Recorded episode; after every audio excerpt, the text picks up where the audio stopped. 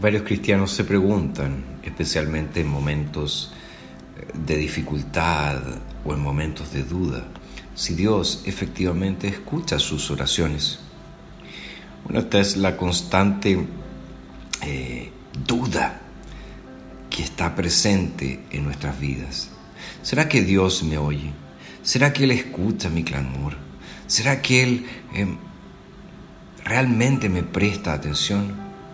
Bueno, en el Salmo 28 nosotros encontramos estas preciosas palabras.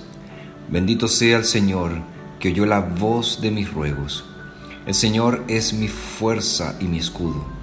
En Él esperó mi corazón. Fui ayudado y se gozó mi corazón. Con mi canción le alabaré.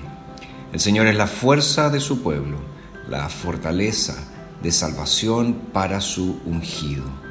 Salva a tu pueblo y bendice a tu heredad, pastoréalos y enaltécelos para siempre.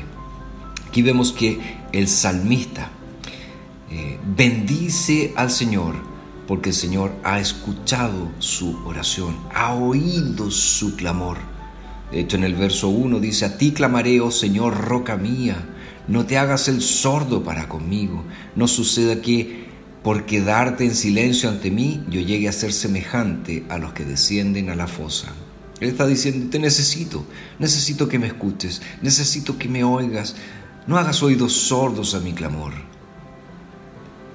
Y él entonces va y toma esta preciosa promesa de que el Señor siempre oirá a sus hijos y termina con esta declaración segura de que el Señor oye, el Señor escucha y el Señor es la fortaleza y el escudo de su vida. ¿Por qué? Porque Él puso su corazón en el Señor.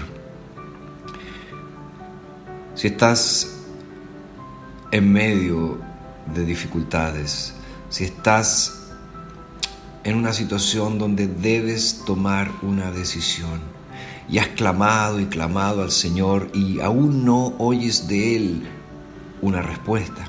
Sigue haciéndolo.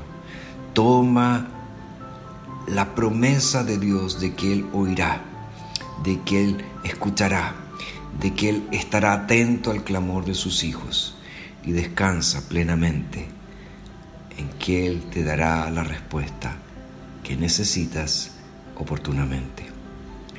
El Señor no se hace el sordo. El Señor siempre está atento al clamor de su pueblo.